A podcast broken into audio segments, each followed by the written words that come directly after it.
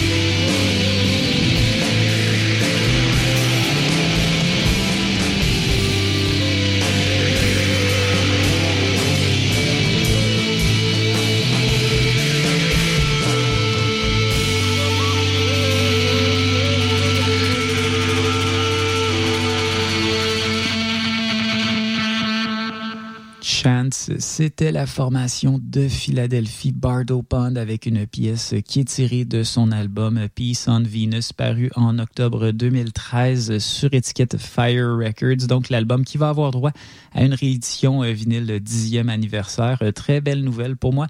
Ça a toujours été un des, euh, un des joyaux de la discographie de Bardo Pond, cet album Peace on Venus. Et donc je, je tenais à le revisiter euh, dans le cadre de cette fin, euh, cette fin de run des états altérés. Euh, donc, on va poursuivre aussi ce 519e épisode avec un morceau qui a déjà joué aux états altérés au tout début de l'histoire de l'émission.